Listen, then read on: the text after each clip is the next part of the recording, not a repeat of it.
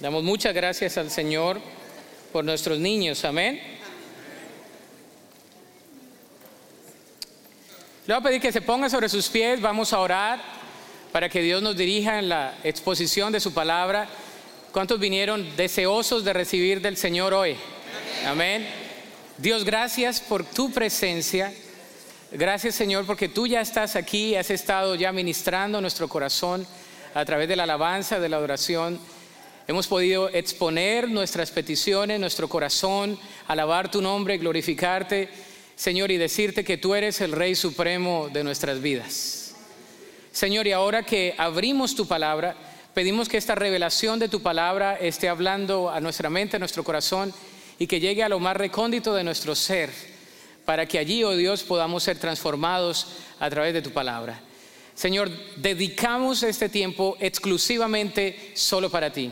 Y pedimos, oh Dios, que en el transcurso de este mensaje tú nos seas tocando, nos seas instando, nos seas retando, pero sobre todo, Señor, que tú seas glorificado. Lo pedimos en acción de gracias y en el nombre de Cristo Jesús. Amén. Tome su lugar. Somos forjados por muchas cosas en la vida. Somos forjados por la cultura, somos forjados por la familia, somos forjados por la tradición, somos forjados por la herencia, somos forjados por muchas cosas. Pero también lo más importante es que somos forjados por Dios. Amén. David es una figura central en las sagradas escrituras. Cuando yo hablo de David, usted sabe de cuál David estoy hablando. Solamente hay un David en la Biblia. Y es el David, el gran rey David. Es como dijésemos Michael Jordan. Usted sabe quién es Michael Jordan, ¿verdad? Tiger Woods, ¿no? Los que les gusta el, golf. Uh, LeBron James, ¿no? Este, aquellos que les gusta el deporte. Pobrecito mi hijo, le gusta, le fascina el deporte. A mí no, le toca ver los partidos con su abuelo. Pero David, David en la Biblia es una figura singular. El gran rey David fue tanto eh, su majestad y su imperio y como Dios le llamó y lo que Dios hizo en su vida, que Dios le llamó a él, a David, le llamó el hombre conforme a su corazón. El hombre conforme a su corazón. Pero cuando estudiamos la vida de David, nos damos cuenta que David fue un hombre apasionado, fue un hombre con muchos problemas, con muchas situaciones, con muchos errores, y aún así Dios le llamó el hombre conforme a su corazón. El día de hoy vamos a comenzar una serie de sermones en la vida de David.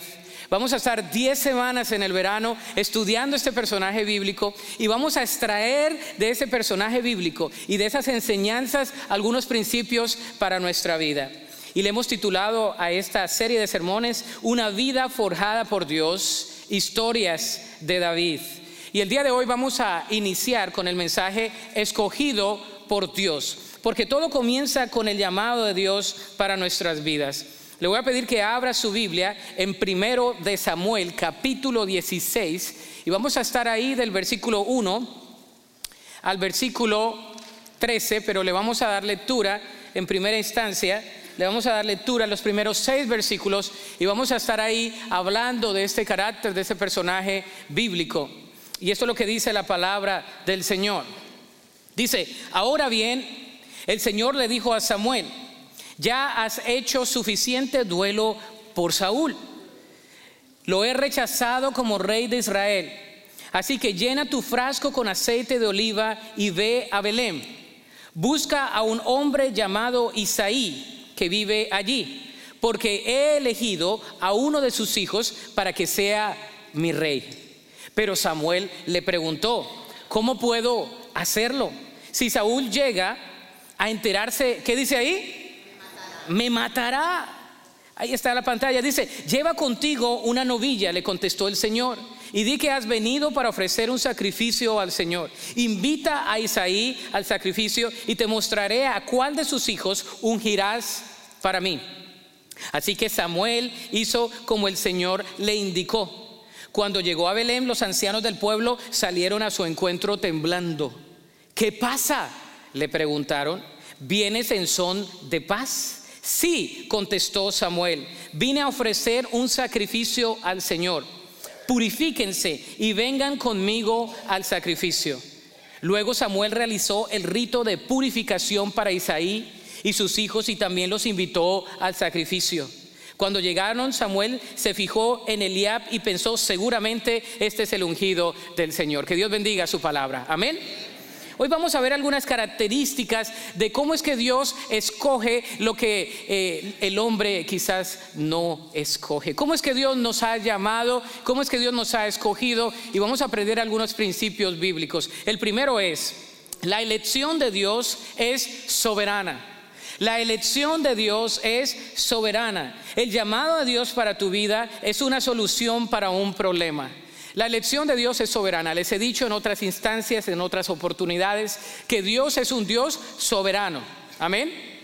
Creemos en un Dios que tiene dominio sobre todas las cosas. Creemos en un Dios que tiene control sobre todas las cosas. Que no hay nada que a Dios le sorprenda. Dejaría de ser Dios. Hay personas que creen más en la soberanía, soberanía de Satanás, en la soberanía de las coincidencias, en la soberanía de las circunstancias. Yo he decidido, y espero que usted también, creer en la soberanía de Dios en un Dios poderoso, en un Dios de los cielos y la tierra, en un Dios que tiene dominio sobre todas las cosas, que su palabra tiene poder.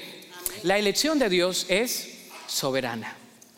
Él elige a quien quiere elegir. Sin embargo, la elección de Dios va conectada con el llamado de Dios para tu vida, que es una solución al problema. Muchas veces Dios te llama para solucionar un problema. Por ejemplo, la providencia soberana. David fue escogido por Dios porque había un problema en la nación de Israel. El problema se llamaba su actual rey llamado Saúl. Saúl se había apartado de Dios. Déjeme darle un recuento en un minuto de lo que, había pasado con el pueblo de Israel. El pueblo de Israel está en cautiverio en Egipto. ¿Cuántos años estuvo ahí? 400 años, ¿verdad? Estuvo en cautiverio. Dios levanta a un hombre allí para, para sacar al pueblo llamado el libertador, ¿verdad? Y de ahí lo saca, lo lleva a la tierra prometida. En la tierra prometida están allí y el Señor les da la bendición de llegar a la tierra prometida.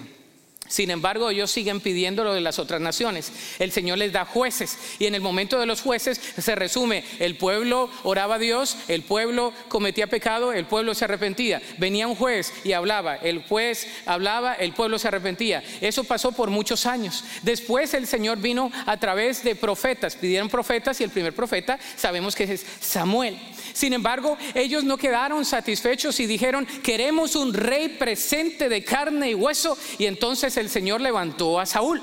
Y el Señor levanta a Saúl y es el primer rey que también el Señor lo escogió. Sin embargo, Saúl se aparta de los caminos del Señor, no sigue los preceptos que el Señor le había preestablecido y el Señor dice, es descalificado, ahora voy a escoger a otro rey. Y es ahí donde David llega a la figura.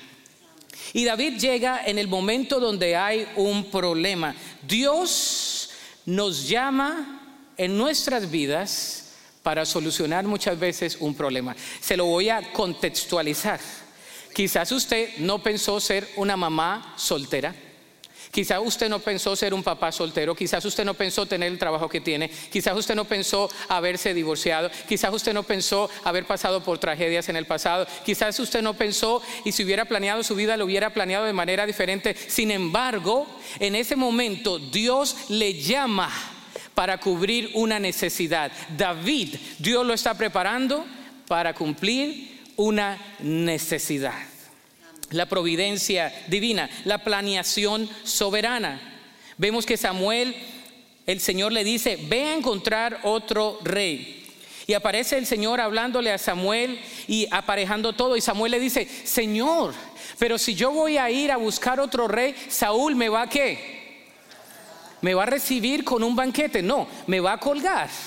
Me va a matar. Le estoy buscando reemplazo. Y el Señor le dice, no, ve a la casa de Belén, ahí con Isaí, y vas a llevar tu aceite y vas a ungir al rey que yo tengo. Entonces Samuel escucha la voz de Dios, agarra su viaje y va a Belén y llega a la casa de Isaí. La planeación soberana. ¿Sabías tú que si miras la historia ancestral de David, nos impresionamos? David tiene en su familia a Raab, la prostituta. También eh, eh, Raab se casó con Salmón, ¿se acuerda? Y vinieron a ser los padres de Boaz, ¿verdad? O de Boz, que tengo mis notas en inglés porque me tocó predicar en inglés. Sí, y entonces de ahí eh, se casó con, con, con, Ruth y Ruth y vos fueron por la gracia soberana los bisabuelos o biscabuelos de David. Se imagina, la gracia redentora del Señor está ahí. El Señor obrando a través de la historia. La planeación. Hay personas que dicen, yo quiero planear mi vida, ¿no? ¿A cuánto les gusta planear? A mí me gusta planear, ¿no? Me gusta planear las cosas y cuando se me salen los planes yo digo, Señor, y muchas veces, aunque planeemos los planes, no salen como uno planeamos, ¿verdad? Como usted y yo planeamos, ¿no? Usted planea una cosa y de repente no se da. y yo prefiero decirle, Señor, planea tú mi vida. Hay personas que dicen, yo planeo muy bien mi vida y espero en todo lo que yo pueda hacer. Sí, pero ¿le has consultado a Dios? Porque quizá Dios no planeó eso para ti. Quizás Dios planeó algo. Preferimos que Dios planee nuestra vida, la planeación soberana. No vemos que hay nada de accidente allí, el poder soberano. Creemos en un poder soberano. Note lo que las palabras dice, yo he escogido a otro siervo.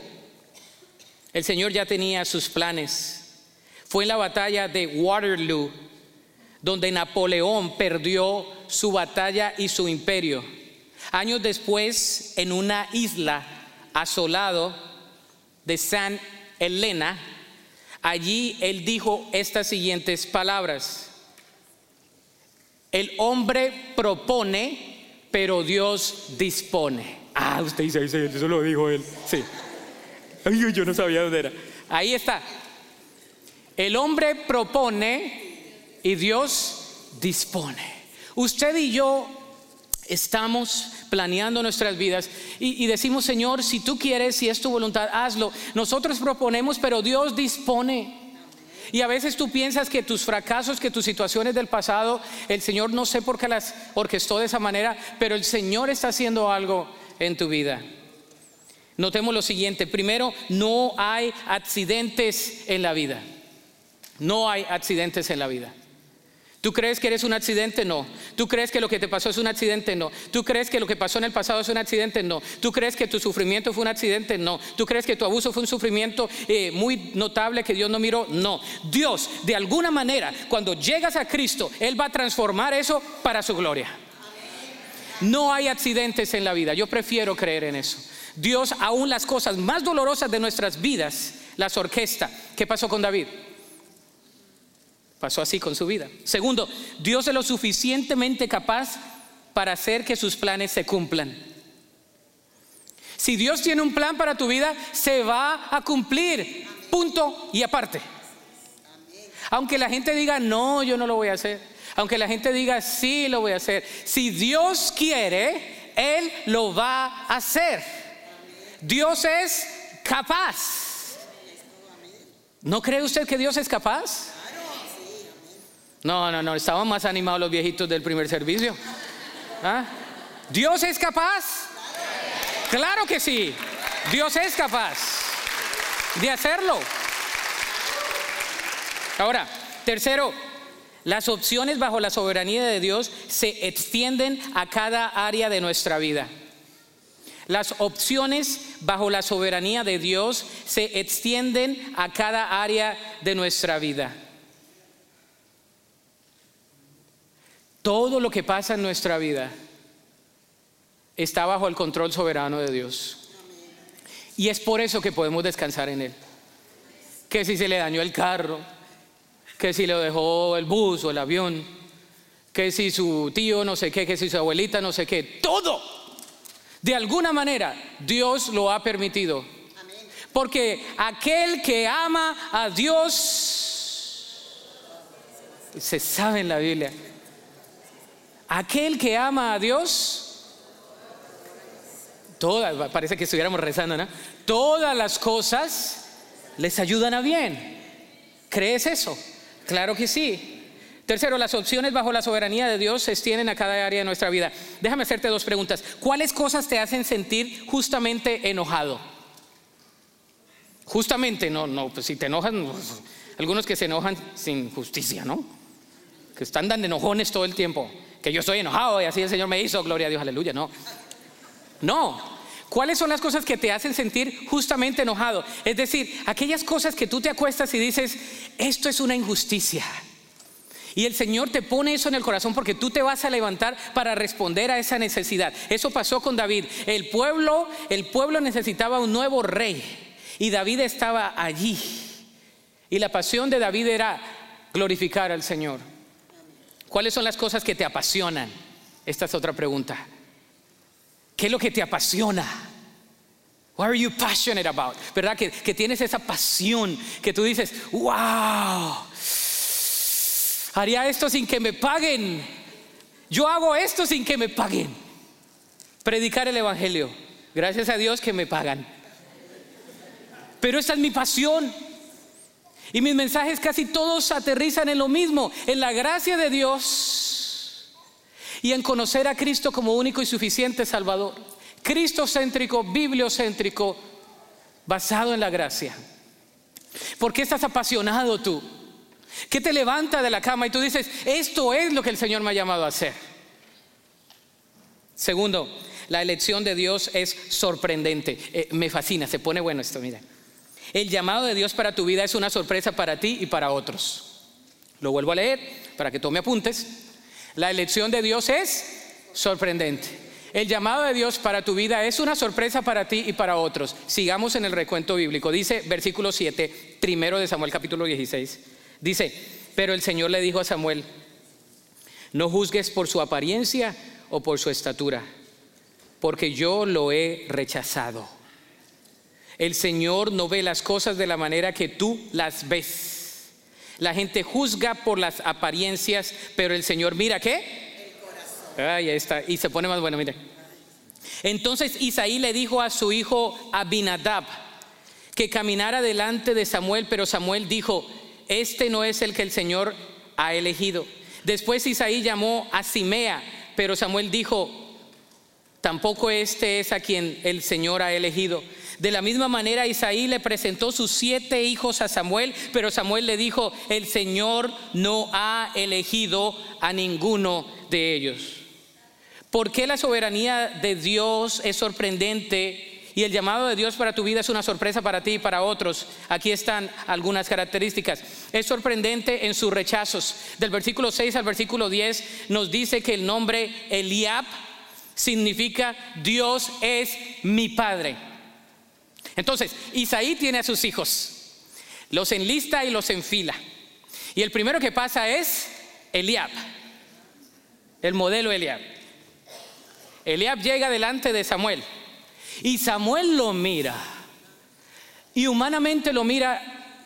Y el nombre de él es Dios es Padre. Tenía un nombre hermoso, un aspecto hermoso. Yo creo que físicamente, hermanas, era el hombre de los sueños de cualquier soltera, las casadas no pequen. Y Samuel piensa y dice, Sí, hay una palabra aquí en el original que dice en inglés refuse, rechazar. El Señor lo rechazó. Samuel lo mira y dice, este probablemente si el Señor dice, mm, mm, no es. Después pasa otro llamado Abinadab. Y el nombre Abinadab significa mi padre es noble. Ahí viene el segundo, Abinadab.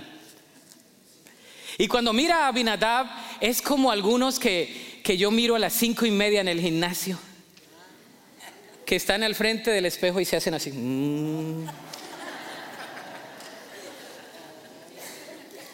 Y yo estoy allá haciendo el cardio y digo, ay, estos tremendos, ¿no? Yo no tengo todo el tiempo que ellos tienen, yo no tengo tres horas para estar en el gimnasio, para tener esos músculos. Son tres horas que necesitan, mm, todos marcados. Y yo digo, ¿cuándo? Algún día. Ese era Binadab. Ah, tienes que trabajarle, ¿no? Y dejar de comer. Comer bien. Abinadab llega y se presenta delante. Y el Señor le dice a Samuel, ese no es. Él se miraba así presidencial. He looked presidential, así como, wow. Pero el Señor le dice, tampoco es ese. Y pasa otro, otro hijo que tiene un nombre lindo. El, el nombre de este hijo, fíjese lo que dice aquí. El versículo 8 o 9 dice, el 9 dice, después Isaí llamó a qué? Simea. ¿Y sabe lo que significa Simea? Ah, reluciente. ¿Cuántos de ustedes su nombre significa reluciente? ¿Cuántos dicen amén? Le presento a reluciente, astonishment, reluciente. No, no. El Señor le dice, no. El Señor sí los había elegido. El capítulo anterior nos habla de que ellos van a la batalla. Y cuando van a la batalla están siendo algunos de los buenos oficiales de quién? De Saúl. El Señor ya los había elegido, pero no para ser reyes. Es sorprendente en sus estándares el llamado de Dios. Dios le dice a Samuel que él no mira los atributos que el hombre mira, Dios mira el carácter del hombre, él mira el corazón. Antes de que Saúl dejase de ser rey, Dios ya había determinado levantar a un hombre conforme a su corazón. Y entonces los hijos vienen en ese día, porque son los más presentables, son lo mejor. Y el papá les puso los mejores hijos. ¿No? Es como cuando usted mira a un muchacho y dice, me gusta ese muchacho para mi muchacha. Voy a orar por él, ¿no? Pero ¿conoce usted el corazón de esa persona? Ahí donde están las muchachas que no están casadas, déjenme decirle, no se dejen impresionar por las apariencias, porque las apariencias engañan. Puede mirarse muy presidencial y muy lindo, pero si su corazón no es el corazón de acuerdo al corazón de Dios, está totalmente descalificado. Amén. Y los padres decimos, gloria a Dios. Amén, aleluya. Es sorprendente en sus estándares. La lección es que usted y yo miramos y decimos, se mira bien, habla bien, se expresa bien, es educado, es de buena familia, tiene esto o aquello, tiene posición, poder, pero tiene a Cristo en su corazón. Porque si tiene todo y no tiene a Cristo, no tiene nada. Amén. Nos dejamos llevar por las apariencias y decimos, wow. Lo que mira uno por los ojos dice, wow, me gustaría eso. Pero conoce su corazón. Dios es el único que conoce el corazón. Es sorprendente en sus escogidos, del versículo 11 al versículo 13, después de haber pasado siete hijos, Isaí, entonces le pregunta Samuel a Isaí, le dice, ¿son, ¿son todos estos tus hijos? Y ahí viene para el papá que menosprecia a uno. Y, yo me imagino a Isaí diciendo, ah, a ver, saquea, saquea. Todos, que se mira bien, el que habla bien, el que se comporta bien, el que dice bien, el que se sienta bien, todo. Ah, ah, ah, ah. Sí, sí, ahora que comentas, tengo uno. Es el más pequeño. Davidito. Davidito está está con las ovejitas. Lo pongo a cuidar las ovejas. Y entonces Samuel le dice, tráelo, porque no continuaremos hasta que Él llegue. Y déjeme le doy el contexto. Se lo voy a contextualizar. Es como cuando usted está en la cena de acción de gracias y todos están sentados. Y usted está esperando que llegue el familiar que siempre se, se atrasa. Y el abuelo dice, no, vamos a comenzar a comer hasta que llegue el tío Panchito. Y todos están, ah, ¿cuándo va a llegar? ¿Cuándo? Este siempre. Y toda la comida, el pavo está ahí. Gloria a Dios, ¿no? Usted dice, wow. Hasta que venga Panchito y todos llamándole, mandándole text messages y todo. ¿Dónde vienes? Ya voy. La típica, ¿no? Ya salí, mentira, no sé, ni bañado. Somos bien mentirosos como latinos. Ya llego, ¿cuándo llego? ¿Cómo que ya llego? ¿Qué es eso? ¿Cómo traduce uno eso al inglés? Ya llego. son cosas latinas, ¿no? Ya llego, ya estoy ahí. ¿Cómo que ya estoy ahí? ¿Ya estoy? No estoy. En fin, no llega Panchito, ¿no? Y usted está esperando a la cena, el olor está ahí, no puede comer. David, están todos los hermanos, estáis ahí, está el, profeta, el invitado de honor, están para hacer eh, lo sacramental, lo ritual, lo ceremonial, y no lo van a hacer hasta que llegue David. Y cuando llega David, ¿dónde estaba David? En el campo, estaba sucio. El hermano José Luis Flores sabe que es trabajar con animales. Cuando usted está con animales, huele como animal. ¿Sí o no? Ah, entonces, muy, aquí, muy aquí. Si usted tiene una mascota, nosotros tenemos una. Qué lindo jamecito cuando está bien peinadito. Pero cuando no se ha bañado y tiene las greñas así, usted lo agarra y huele horrible. Esta mañana lo agarré y dije, uy, no, no, no, hay que ponerle un wipe, ¿no? Hay que bañarlo hoy, hay que bañarlo.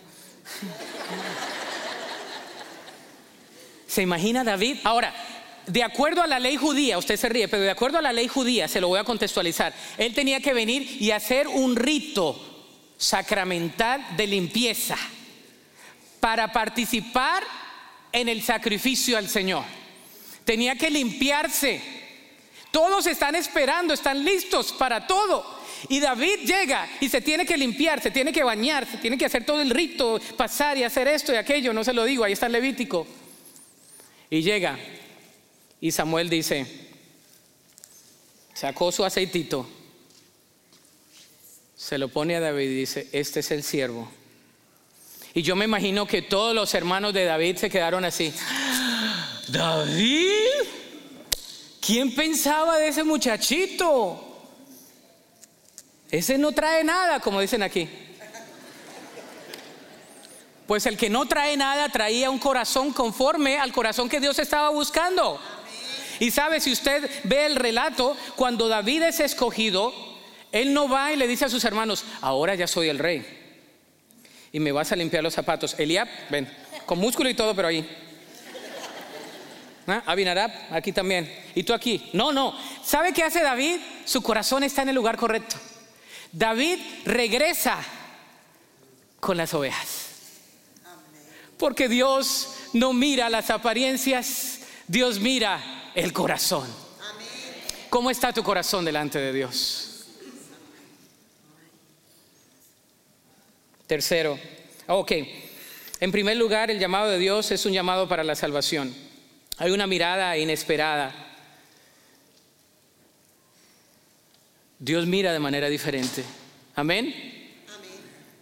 Cuando la gente a veces te mira así como de arriba abajo, como que, mmm, Dios no mira así. Una manera inesperada. A veces Dios tiene una manera inesperada de hacer las cosas que uno dice, ¿por qué Dios? Él tiene una manera inesperada, un tiempo inesperado.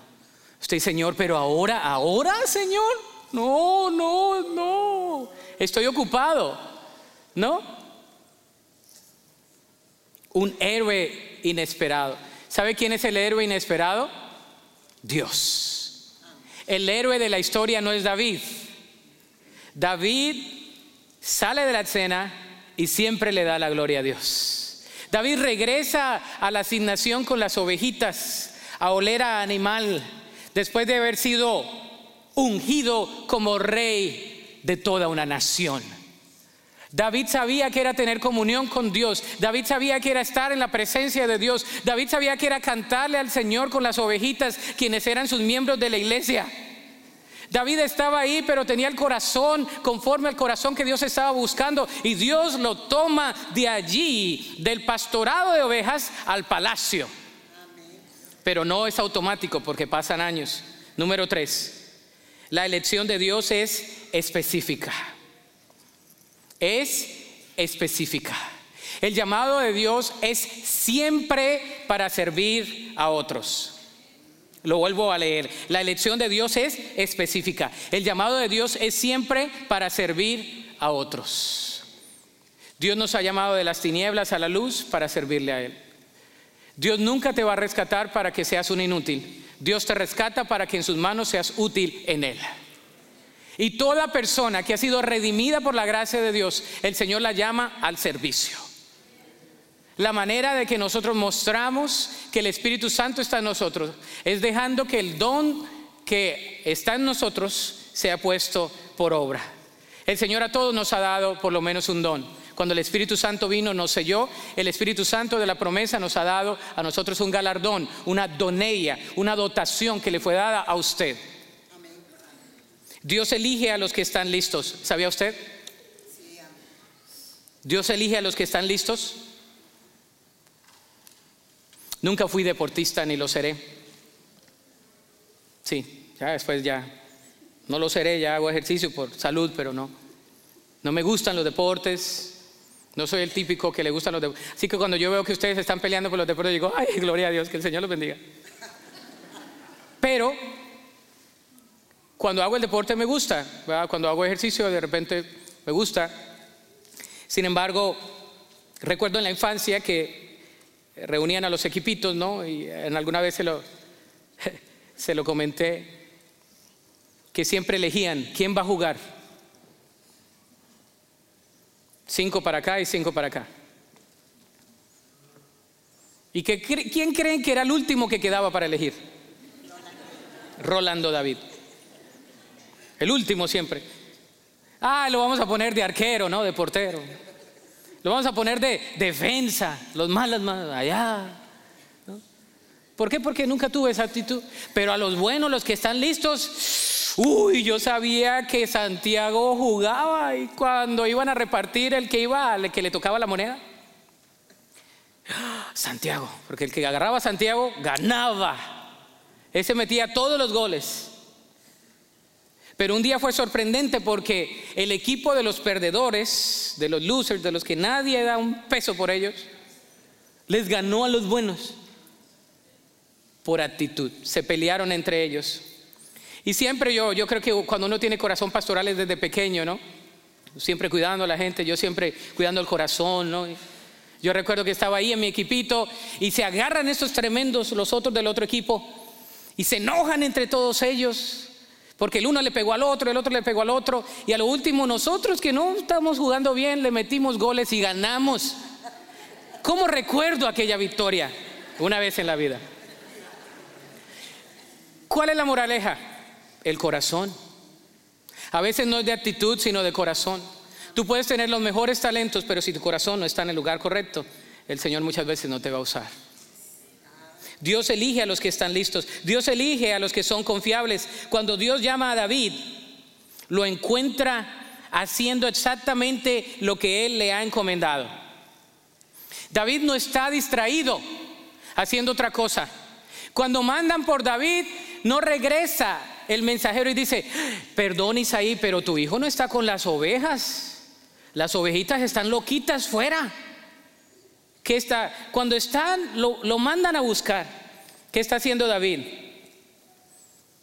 Pastoreando sus ovejas. ¿Se imagina? David pastoreando ovejas. Lo mandan a buscar y él está pastoreando ovejitas. No dejes de hacer lo que Dios te está llamando a hacer. Aunque la gente no mire lo que tú estás haciendo, Dios sí lo mira. Aunque tú digas es insignificante, nadie me lo aprecia, nadie lo valora, nadie lo ve, Dios sí lo ve. Sé fiel en tu trabajo, sé fiel en lo que Dios te ha dado. Sé fiel con lo poco, lo mucho que tengas, porque Dios mira eso. Él va y encuentra el corazón de David y el corazón de David está en el lugar correcto. Está en ese lugar donde debe estar, porque Dios elige a los confiables. Dios elige a los que son redimidos. Cuando Samuel unge a David y probablemente le dice en el oído a David, tú serás el siguiente rey. ¿Se imagina? Si a usted le dicen, tú serás el siguiente en tu compañía que vas a dirigir y apenas estás comenzando, pero tienes un buen corazón, ¿Qué harías tú? Ah, pues sí, el que me lo ha hecho de cuadritos lo voy a despedir. Y el otro, ta, ta, ta. Y el otro dice cuándo. Porque aquí mis chicharrones truenan. No. ¿Qué hace Davidito? con su corazón de pastor, regresa. ¿Regresa a qué? A las ovejas. Él dice, ok, en su debido momento lo seré, pero por ahora el Señor me ha puesto aquí. No menosprecies la obra de Dios en tu vida. Mamá, no menosprecies las lágrimas que has llorado. Papá, no menosprecies las horas que has trabajado. Hijo, no menosprecies donde estás en la escuela, lo que Dios está haciendo. Trabajador, no menosprecies el trabajo que Dios te ha dado. Abuelita, no dejes de orar por tus nietos. Bisabuela, confía en las promesas de Dios, que aunque mueras, ellas se van a cumplir. No dejemos de hacer la obra de Dios. Dios elige a los redimidos. Lo cuarto, la elección de Dios es trascendente. Esa es una palabra como cargada. La elección de Dios es siempre trascendente. El llamado de Dios en su mayoría es para toda la vida. ¿Verdad? Aquí dice, el llamado de Dios es una mayordomía para toda la vida. Muchos años después, en Hechos capítulo 13, versículo 36, el apóstol, creo yo, creo yo Pablo, hmm, escribe lo siguiente en Hechos, ciertamente David, después de servir a su propia generación conforme al propósito de Dios, murió. Fue sepultado con sus antepasados y su cuerpo sufrió la corrupción. La elección de Dios es trascendente. El llamado de Dios es una mayordomía para toda la vida, para toda la vida. David, David fue llamado en su generación a servirle al Señor. Y el Señor ha llamado a esta iglesia para servirle a Él. El Señor te ha llamado a ti con tus dones y talentos, así como eres. El Señor te ha llamado a ti. Y sí, lo he dicho muchas veces, parece ser una frase de cliché. No hay nadie como tú. Y gracias a Dios nadie más va a ser como tú ni como yo. La hermana dijo amén. No hay nadie. No trates de ser como otra persona porque no vas a ser tú. Tú tienes que reconocerte como eres. Así el Señor te hizo. De esa manera. Así físicamente como te hizo. Bueno, gloria a Dios. Les dije que cuando yo estaba chico, tenía como la edad de mi hijo, unos nueve años. Yo estaba más chico y revejido, decimos, ¿no? Como que no crecía mucho. Entonces dije, ¿qué voy a tomar? Y siempre fui inquisitivo, siempre fui preguntón. Y, yo me ponía a leer, siempre me ha gustado la lectura. Entonces eh, me encontré unas vitaminas que, que eran para crecer, ¿no? Y fui, en aquellos tiempos se vendían sin receta en nuestros países. Ahora todavía, ¿no? Se da una mordidita y también. Pero me fui a comprar unas que decían que estiraban, ¿no?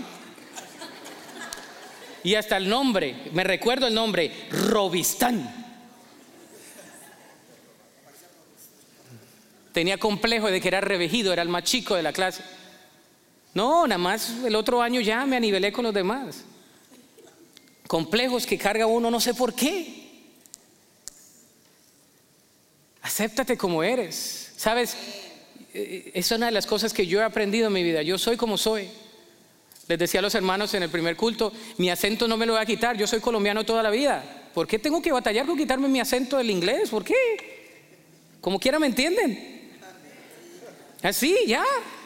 ¿Por qué voy a hacer otro? ¿Por qué voy a... Mi papá ha predicado toda la vida, no predico como mi papá, algunas cosas sí, otras no. Mi tío ha sido predicador, todo. en mi familia cualquier predicamos casi todos, pero cada uno es diferente. Yo soy yo, usted es usted. Encuentre lo que Dios le llamó a hacer. Y lo va a hacer bien, porque nadie más lo va a hacer como usted. Amén. Nadie más lo va a hacer como usted. Ciertamente David, después de servir su propia generación, conforme al propósito de Dios, murió, fue sepultado con sus antepasados y su cuerpo sufrió corrupción. Le he dicho a mi esposa, si yo muero antes de ella, este versículo está engrabado en mi lápida. Y Rolando, habiendo cumplido el propósito de su generación, fue sepultado, su cuerpo descansó y vio corrupción. Aleluya. Cuando esté con el Señor, nos vamos a ver allá arriba. Dios usa a quien escoge. Una vez hice un minuto con Dios de eso. Dios usa a quien escoge. Dios usa a quien escoge. Y te escogió a ti, a mí, para predicar su evangelio, para proclamar, para hacer testimonio, así como somos. La aplicación es la siguiente. ¿Cómo discernir el llamado de Dios para mi vida? Hay una palabra en inglés que no pude traducirla en el mismo acróstico que se llama shape. Y shape es forjar en inglés. Que dice lo siguiente, spiritual gifts, dones espirituales. Lo primero son los dones espirituales. ¿Qué dones te ha dado Dios a ti? ¿Lo sabes? Segundo, tu corazón. ¿Por qué estás apasionado?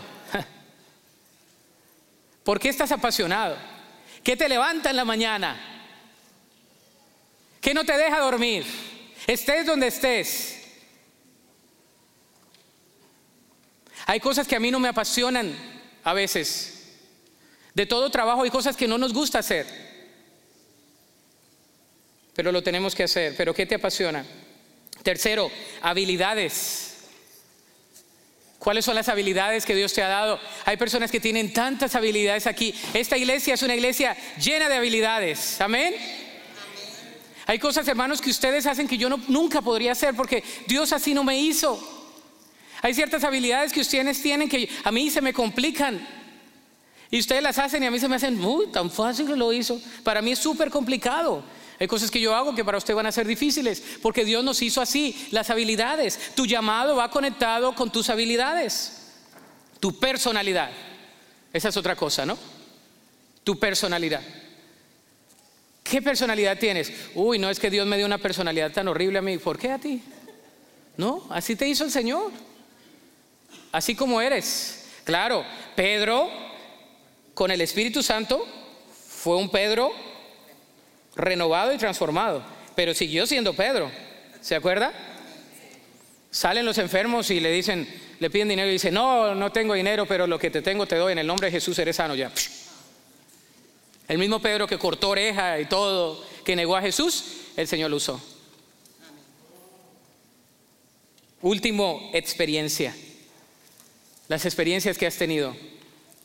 ¿Te has puesto a pensar por qué Dios te permitió pasar por lo que has pasado? ¿Te has puesto a pensar por qué sufriste lo que sufriste? ¿Te has puesto a pensar por qué tuviste la infancia que tuviste? Dios usa las experiencias buenas y malas para su gloria. Te voy a pedir que te pongas sobre tus pies. Hoy tenemos un tiempo tan bonito y especial. Tenemos la mesa del Señor, la Santa Cena. Y esa va a ser nuestra respuesta el día de hoy.